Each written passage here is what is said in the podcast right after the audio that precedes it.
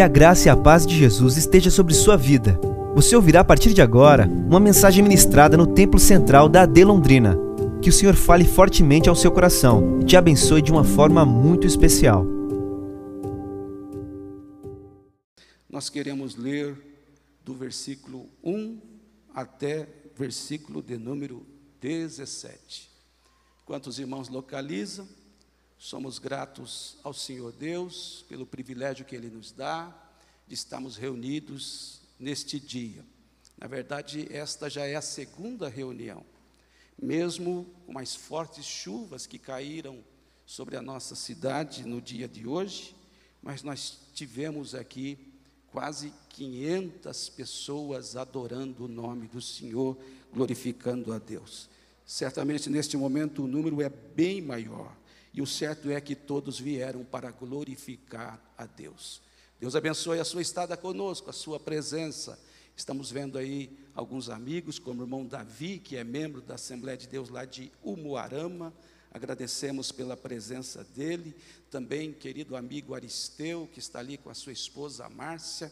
O cabelo ficou um pouquinho branco, mas eu reconheci o amado amigo. Deus abençoe e demais irmãos, os que estão vindo congregar conosco, alguns, algumas irmãos das congregações, outros de outras cidades. Nós temos a imensa alegria de que todos vocês são muito bem-vindos. A alegria de dizer que todos são muito bem-vindos para nós glorificarmos a Deus, servimos ao Senhor até o, dia que Ele nos chamar para estar na nova Jerusalém. Quantos ainda esperam esse dia? Digam amém. Glória a Deus. O texto nos diz assim: Depois disso, manifestou-se Jesus outra vez aos discípulos junto ao mar de Tiberíades e manifestou-se assim. Estavam juntos Simão Pedro e Tomé, chamado Dídimo, e Natanael, que era de Caná da Galileia, e os filhos de Zebedeu e outros dois dos seus discípulos.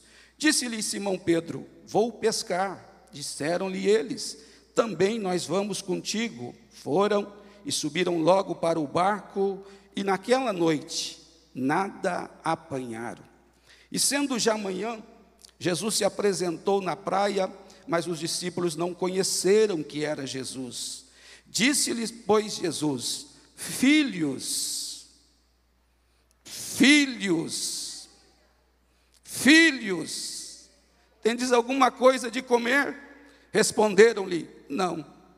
E ele lhes disse: Lançai a rede à direita do barco e achareis. Lançaram-na, pois, e já não podiam tirar, pela multidão dos peixes. Então, aquele discípulo a quem Jesus amava disse a Pedro: É o Senhor. E quando Simão Pedro ouviu que era o Senhor, cingiu-se com a túnica, porque estava nu, e lançou-se ao mar. E os outros discípulos foram com o barco, porque não estavam distantes da terra, senão quase duzentos côvados, levando a rede cheia de peixes. Logo que saltaram em terra, viram ali brasas e um peixe posto em cima e pão. Disse-lhes Jesus: Trazei dos peixes que agora apanhastes. Simão Pedro subiu e puxou a rede para a terra, cheia de 153 grandes peixes, e sendo tantos, não se rompeu a rede. Disse-lhe Jesus: Vinde, jantai. E nenhum dos discípulos ousava perguntar-lhe: Quem és tu? Porque sabiam que era o Senhor. Chegou, pois, Jesus e tomou o pão e deu-lhe, e semelhantemente o peixe, e já era a terceira vez que Jesus se manifestava aos seus discípulos depois de ter ressuscitado dos mortos. E depois de terem jantado, disse Jesus a Simão Pedro: Simão, filho de Jonas, amas-me mais do que estes? E ele respondeu: Sim, Senhor, tu sabes que te amo. Disse-lhe: Apacenta meus cordeiros. Tornou a dizer-lhe segunda vez: Simão, filho de Jonas, amas-me? Disse-lhe: Sim, Senhor, tu sabes que te amo. Disse-lhe: Apacenta as minhas ovelhas. Versículo 17 e o último desta leitura. Disse-lhe terceira vez: Simão, filho de Jonas, amas-me? Simão entristeceu-se por lhe ter dito terceira vez: Amas-me? e disse-lhe: Senhor, tu sabes tudo, tu sabes que eu te amo. Jesus lhe disse: Apacenta as minhas ovelhas. Amém, queridos? Queridos irmãos, frequentemente nós ouvimos pessoas no dia a dia, e talvez você já os tenha também ouvido, a dizer assim: Eu sou filho de Deus. E alguns ainda vão mais além e dizem: Eu acho que quando eu morrer, o Senhor Deus vai arrumar um lugarzinho para mim ali no céu. Eu acho. E todas as vezes que alguém diz eu acho, é o mesmo que dizer, não tenho certeza. Frequentemente ouvimos pessoas batendo no peito dizendo: Eu sou filho de Deus. Mas cometem e praticam coisas que Deus não se agrada. Uma certa vez eu estava evangelizando um moço, e este moço era um moço de sucesso naquilo que ele fazia. Comprava veículos e os revendia. E tive a oportunidade de falar de Jesus para ele. Porém, ele tinha uma vida totalmente fora daquilo que a palavra de Deus nos orienta. Duas ou três mulheres, viciado em cigarro, em bebidas alcoólicas. E um dia eu disse para ele: Você precisa aceitar a Jesus como o Salvador da sua alma e mudar de vida. Ele olhou para mim e falou assim: Elias, não sei se tem essa necessidade, porque você conhece a minha vida, sabe aí o que eu faço por aí, sempre não escondo de ninguém. Até mesmo a minha mulher sabe que eu tenho mais de três por aí. Imagina um lar desse, irmãos, onde o esposo comunica a esposa dizendo: Eu tenho umas três, quatro. Se você quiser assim, se você não quiser assim também. Que baderna que não deve ser. Que angústia que não deve ser. Mas esse moço disse para mim, e eu acho que, mesmo eu sendo o que sou, Deus me abençoa. Porque eu tenho aí várias casas, vários carros, um capital enorme. E começou a falar para mim tudo que ele tinha. E eu olhei para ele e disse: Você precisa de Jesus. O tempo passou, meus irmãos, e eu já vou dizer para vocês: não praguejei, não. Só falei o Evangelho. Mas depois que passou algum tempo, esse moço foi perdendo, perdendo, perdendo, perdendo. E até a última vez que eu encontrei, das propriedades que tinha, não sobrou nenhuma casa para ele morar. De Deus não se zomba, de Deus não se escarnece, porque Deus é amor, mas Ele também é justiça. Porém, a pergunta é: o que é ser filho de Deus?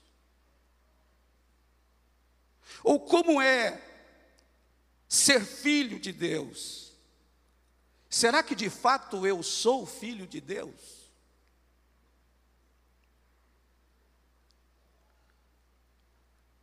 A Bíblia responde os nossos questionamentos.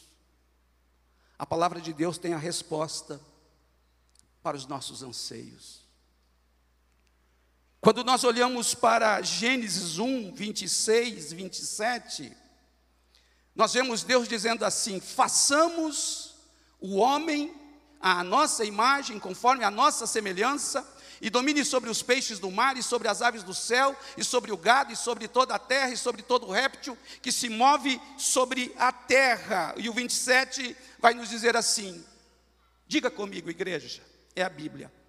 E criou Deus o homem, a sua imagem, a imagem de Deus o criou, macho e fêmeas e fêmea os criou.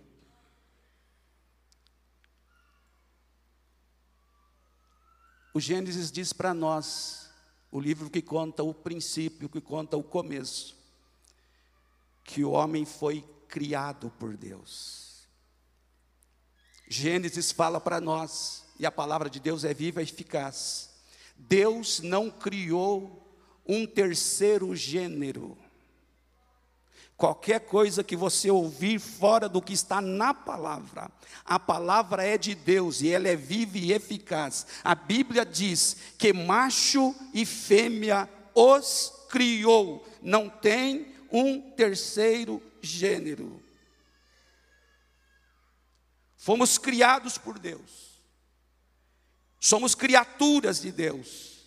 Gênesis 2 e 7 vai confirmar para nós dizendo: e tomou o Senhor Deus o homem do pó da terra e soprou em seus narizes o fôlego da vida, e o homem foi feito alma vivente. Percebe, irmãos, porque não cabe, ainda que ele insiste em chegar, não cabe orgulho. Não cabe nariz empinado. Não cabe ninguém manda em mim. Eu faço o que eu quero da minha vida.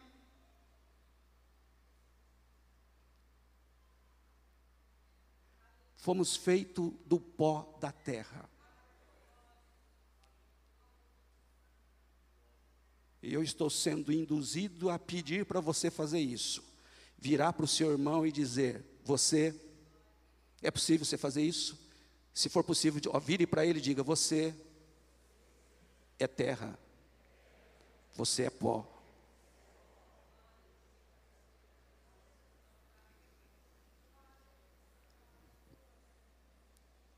A diferença de nós dos outros seres é que o Senhor soprou nas narinas do homem o fôlego de vida.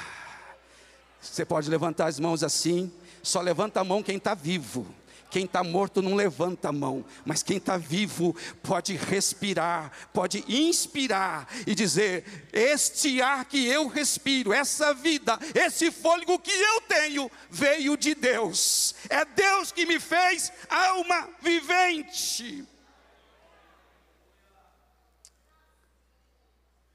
Gênesis vai nos mostrar que o homem é criatura de Deus que Deus fez com muito carinho.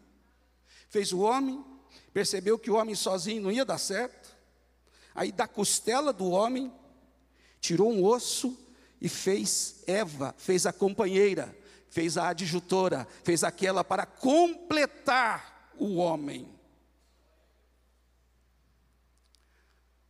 Como criatura de Deus, que recebeu o fôlego de vida dado por Deus, lá no jardim do Éden eles tinham tudo. O ambiente era excelente. A temperatura era excelente. Tinha de tudo que o homem precisasse. Mas no orgulho que veio sobre o homem, que é pó, a partir da tentação do inimigo que encarnou, que entrou em uma serpente, e essa serpente falou com Eva, dizendo: ah, é mentira, não é verdade que se vocês comerem do fruto que Deus determinou para não comerem, que vocês vão morrer. É mentira. É porque ele sabe que quando vocês comerem, vocês se tornarão como ele, serão iguais a Deus. Os irmãos conhecem a história? O pecado entrou no mundo, com o pecado entrou a morte, esse casal foi expulso do jardim do Éden. Mas nós temos na Bíblia uma promessa. uma promessa de Deus: da semente da mulher nascerá um que esmagará a cabeça da serpente. Eu gosto disso, irmãos. Eu gosto disso. O Deus que criou o homem, que formou o homem do pó da terra, e que deu uma ordem para esse homem lá no jardim e o homem não obedeceu. É o Deus que também preparou uma salvação para este homem. Paulo mais tarde vai dizer: todos pecaram e destituídos estão da glória de Deus. Deus se interessou por esta criatura chamada homem. E porque ele se interessou, o Pai preparou um plano e entregou na mão de Jesus para Jesus executar. E Jesus executou quando ele veio aqui a esta terra e lá na cruz ele assumiu o meu, o teu e o nosso lugar. Mas João, falando desta vinda do Cristo, do Messias, para nos resgatar, ele escreve João 1, versículos 11 e 12. Um texto muito, conhecido, quando nos diz assim: Veio para o que era seu. O que, que era seu? Desenvolver o ministério que o Pai colocou sobre os seus ombros realizar a obra, pregar o evangelho que o pai colocou no seu coração. E depois, aos 30 anos, quando foi batizado, iniciou um ministério de, de pregação do evangelho, do reino, do, do, do Cristo que liberta aqueles que estavam presos, aqueles que estavam acorrentados. E, e nesse ministério, ele cura enfermos, ele abre a vista dos cegos, ele dá audição aos surdos, ele levanta os paralíticos e até mortos ele ressuscita ressuscita. Mas chega o dia dele ir para a cruz. Mas quando chega o tempo dele ir para a cruz, ele diz: Eu vou para a cruz, eu vou dar a minha vida, mas no terceiro dia eu tomo de volta. Foi por amor que ele fez isso, para resgatar eu e você da nossa vã maneira de dizer. Veio para o que era seu, e os seus não receberam, mas a todos do 12. Mas a todos quanto o receberam, deu-lhes o poder de serem feitos filhos de Deus, filhos de Deus, filhos de Deus, aleluia. Bendito seja o nome do Senhor, bendito seja o nome do Senhor.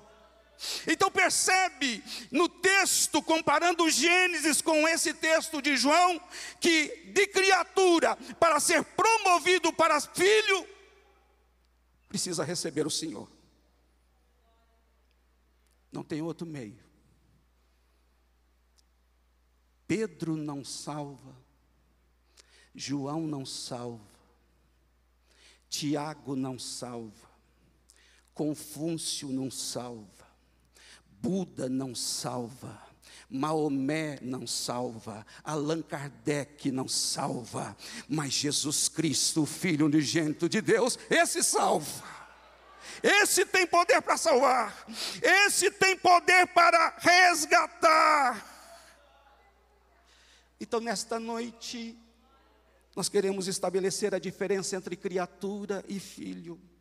E talvez para você que bate no peito dizendo eu sou filho de Deus, até o final desta mensagem o Espírito Santo vai mostrar para você que talvez você ainda não seja, mas é possível ser, e nós vamos dizer como, como faz para ser filho de Deus.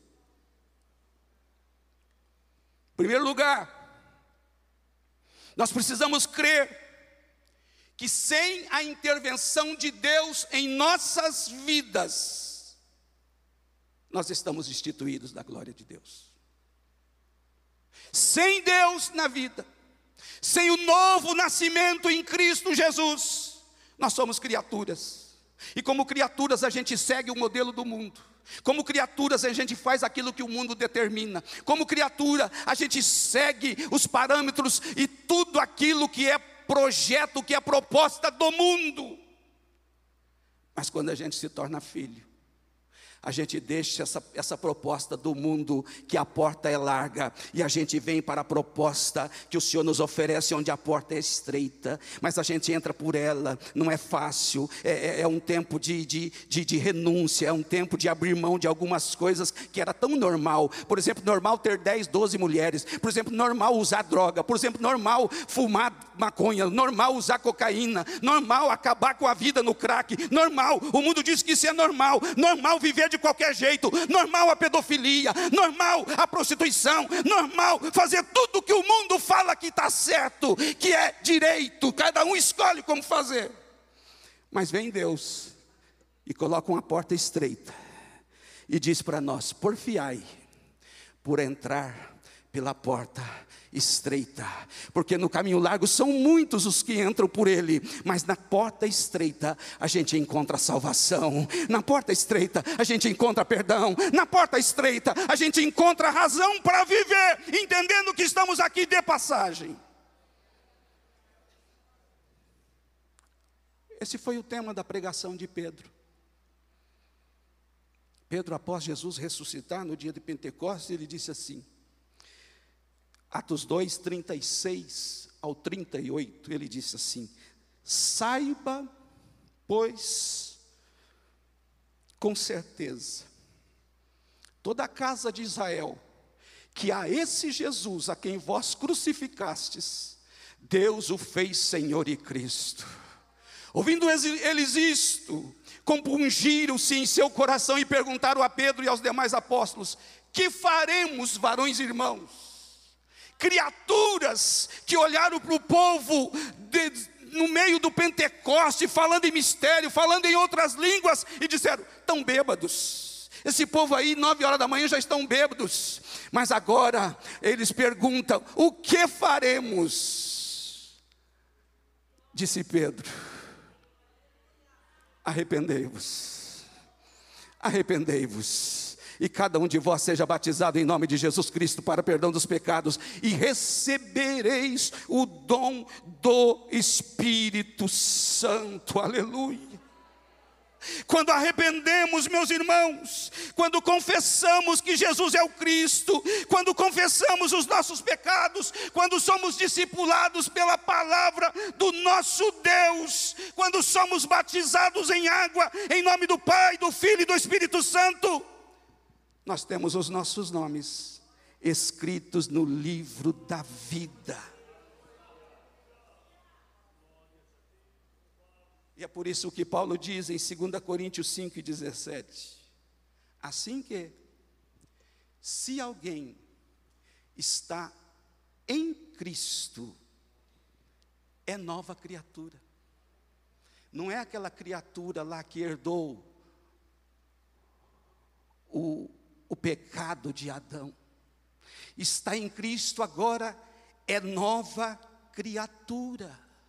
As coisas velhas passaram, eis que tudo se fez novo.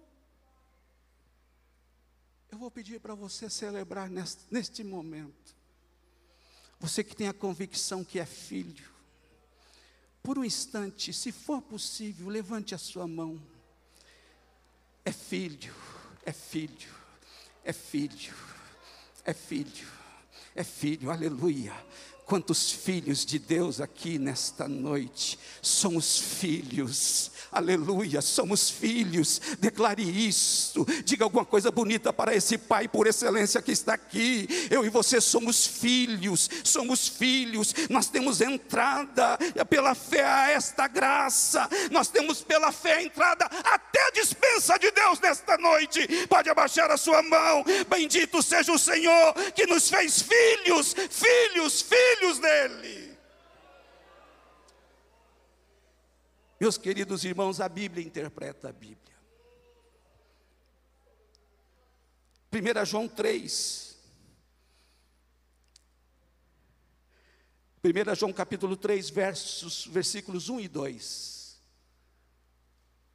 Vede, filhos que estão aqui nesta noite, vede quão grande amor nos tem concedido o Pai,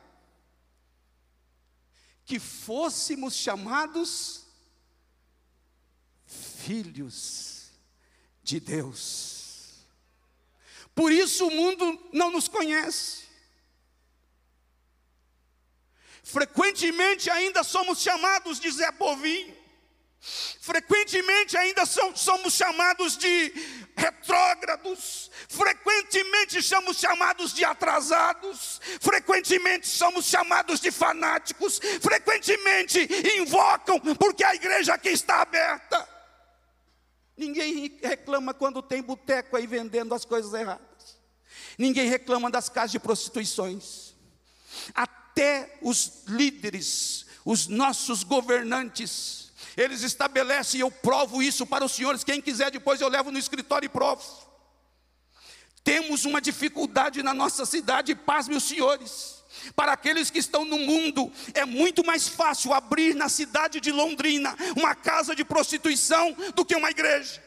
É muito mais fácil conceder, receber um alvará de funcionamento para uma casa de prostituição do que a igreja.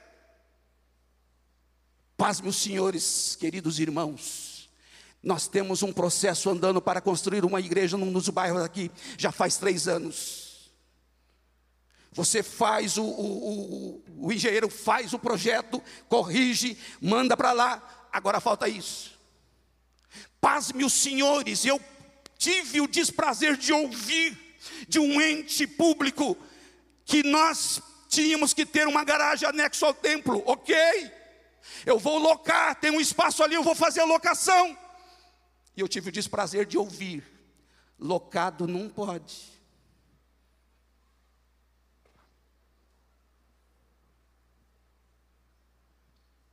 Eu confesso aos senhores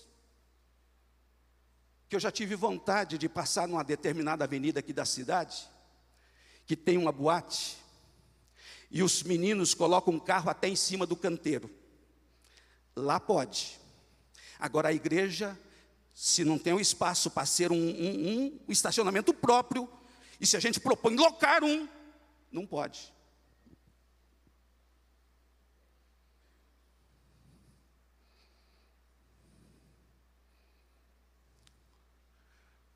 Vede, com grande amor nos tem concedido o Pai, que fôssemos chamados filhos de Deus. Por isso o mundo não nos conhece. Esse povo não sabe quem somos nós. Mas aqui tem um povo que ora. Aqui tem um povo que adora. Aqui tem um povo que não briga, meus irmãos, nós não brigamos de soco, não. A nossa briga é no joelho, e quando a igreja vai para o joelho, e quando a igreja clama, e quando a igreja invoca o nome de Jesus, as portas se abrem, as prisões se abrem, as correntes caem por terra, porque Deus está com esta igreja. Nós somos filhos, nós somos filhos. Celebre você que é filho de Deus nesta noite. Verso 2. Olha que promessa linda. O mundo não nos conhece. E agora nós somos filhos. Vamos ver lá? Amados. Vou fazer diferente. Eu vou contar até três e a igreja lê esse texto na íntegra. Um, dois, três.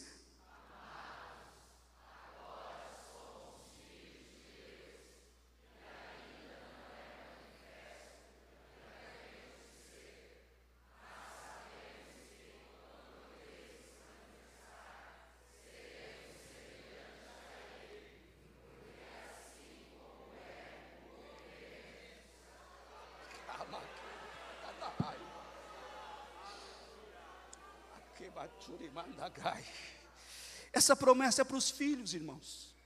Não é para a criatura. É para os filhos. Os filhos, os filhos. O texto que eu li para reflexão, ele fala do Jesus ressuscitado.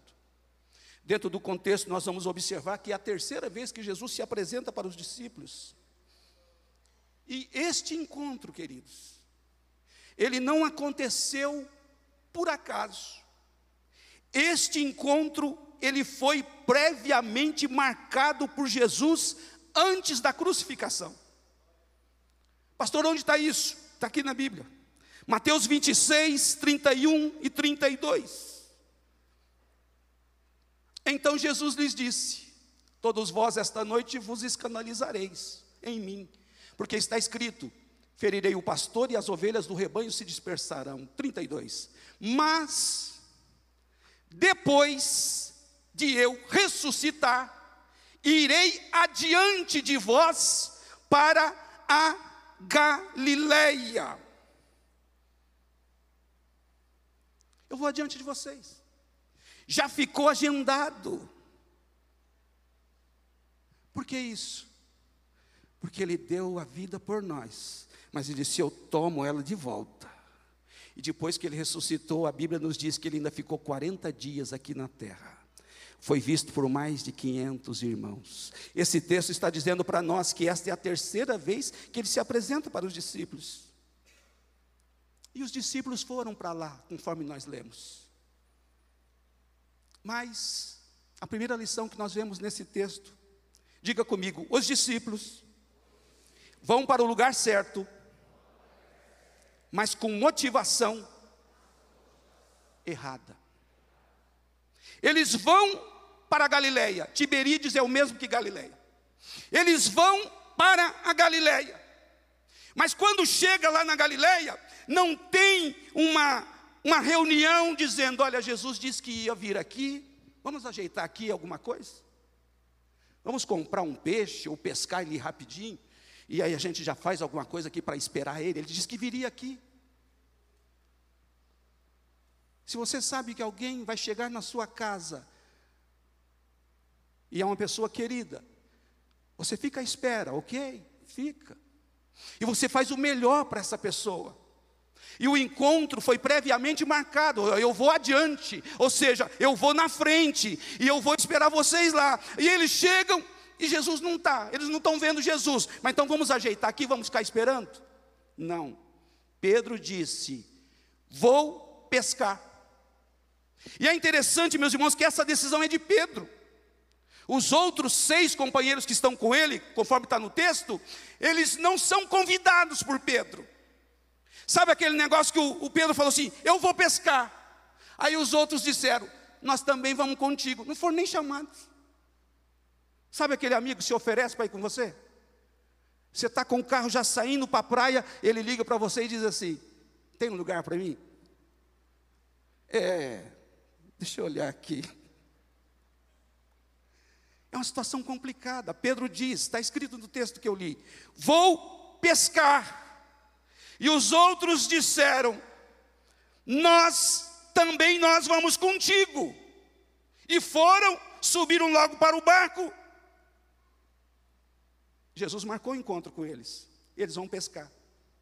Frustração, meus irmãos. Diga comigo, naquela noite, nada apanharam.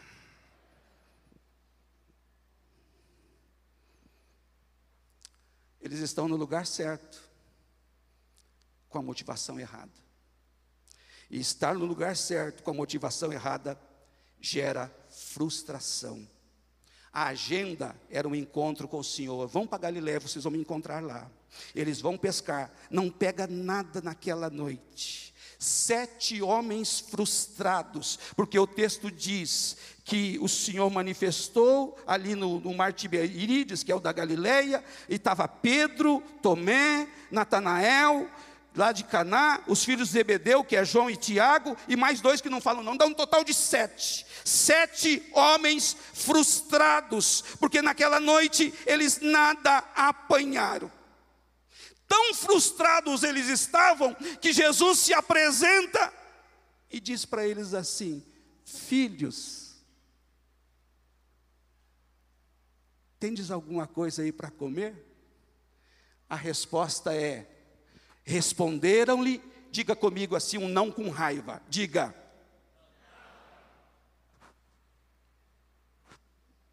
O Senhor usou de uma elegância, filhos, tem alguma coisa para comer?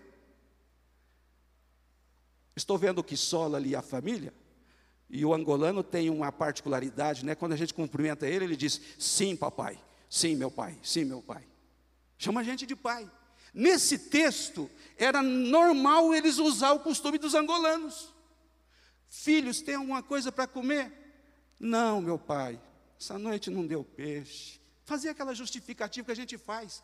Mas os meninos estão tão frustrados, meus irmãos, que é não. Fala mais nada. Mas mesmo frustrados, bravos, decepcionados, o mestre por excelência o pai por excelência faz o seguinte: filhos, lancem a rede do lado direito, trabalharam toda a noite, mas eu sou criador do universo, eu sou sustentador do universo, fui eu que fiz a terra, fui eu que, fui eu que fiz os mares, fui eu que fiz os peixes, e eu sei onde estão os cardumes de peixe, lance a rede ao lado direito. E eles lançaram. Interessante, meus irmãos, que Pedro já tinha tido uma experiência com Jesus. Quando ele foi chamado para ser discípulo, ele também vem de uma pescaria frustrada. Mas o Senhor falou: volta ao mar alto e lança a rede, e você vai encontrar peixes. Ele lançou, precisou de dois barcos para trazer os peixes. Mas aquele dia Pedro tirou onda com Jesus. Ele falou: Mestre, trabalhamos toda noite nada apanhamos. Mas porque o Senhor manda, a gente vai lançar a rede, meio querendo tirar. Ou seja, tudo que ele queria era lançar a rede e não vi nada para chegar e dizer Jesus: Não falei? Aqui é experiência, a gente é pescador, o senhor é carpinteiro, o senhor não entende de peixe. Ele vai tirando onda, mas quando ele lança, a rede vem cheia, precisou de dois barcos. Nós estamos diante do Jesus, do Jesus que nos conhece. Nós estamos diante do Jesus que sabe quem você é. Nós estamos diante do Jesus que te conhece. Nós estamos diante do Jesus, do Jesus que sabe o que você está passando. Bendito seja o nome desse Cristo, exaltado seja o nome desse Cristo. Aleluia. Quando lançaram a rede, a Bíblia diz que a rede ficou cheia e o texto diz para nós: não podiam tirar pela multidão dos peixes. Por conta do tempo, eu vou caminhar para o encerramento. O Senhor ressuscitado, Ele cuida dos seus filhos. O Senhor ressuscitado, Ele cuida dos seus filhos. E nesse texto, Ele cuidou dando uma refeição e também dando uma lição. A refeição é que, quando eles colheram uma multidão de peixes, os discípulos vão ajudar, não estava muito longe, os outros vão ajudar a trazer para a praia. Nessa altura, eles já tinham percebido que era Jesus. João olhou e falou: Pedro, é o Senhor. E a Bíblia diz que João estava nu, esse nu aí é que ele estava vestido só com as vestes menores que um homem usa. Ele não estava vestido como se veste para ir para a sinagoga. Então, ele com vergonha ele pula dentro da água. Mas eles já sabiam que era o Senhor, eles tinham percebido. E quando ele chega com os peixes, já tinha brasa feita, peixe assado e pão. Deus cuida dos filhos quando você está dormindo, mesmo quando você está passando por um período difícil, de repente você olha, tem brasa, tem peixe, tem pão, tem brasa, tem peixe e tem pão. Na casa do Filho de Deus pode haver luta, pode haver dificuldade, mas nós podemos dizer ainda, como o salmista disse: Fui moço e agora sou velho, mas eu nunca vi um justo desamparado e nem a sua descendência mendigar o pão. Deus cuida dos seus filhos. Vem pandemia, o comércio fecha, as empresas fecham, a igreja fecha 77 dias, mas o céu continua aberto e não faltou pão na tua casa, não faltou alegria na tua casa, não faltou os recursos que você precisava, porque Deus cuida dos seus filhos. Coloca para mim, aí que Provérbios 3 e 33. Diga comigo, igreja. A maldição do Senhor. Vamos lá? A maldição do Senhor habita na casa do ímpio, mas a habitação dos justos, daqueles que são filhos, Ele abençoará. Você crê nisso? Só se você crê, levante a mão e diga alguma coisa bonita para esse Senhor. Eu estou encerrando.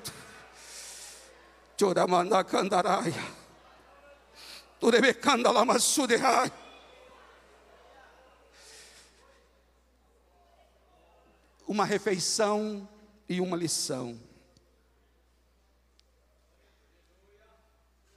Pedro Pedro havia traído a Jesus, negado a Jesus. Embora que previamente avisado. Pedro, esta noite, antes que o galo cante, três vezes me negará. E quando alguém chegou para Pedro, no momento que Jesus está julgado, diz: Você é um deles? Não, não conheço esse homem. Mas o seu jeito é o jeito daqueles que andavam com ele. Não, não sei quem, de que vocês estão falando. Mas na terceira vez, Mateus, eu não vou ler porque o tempo não dá. Na terceira vez que Pedro nega, ele pragueja. E praguejar naquele momento ali é xingar. Pedro usou palavras torpes.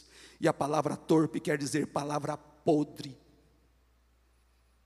que não faz bem, não fica bem na boca de um justificado pelo sangue de Jesus.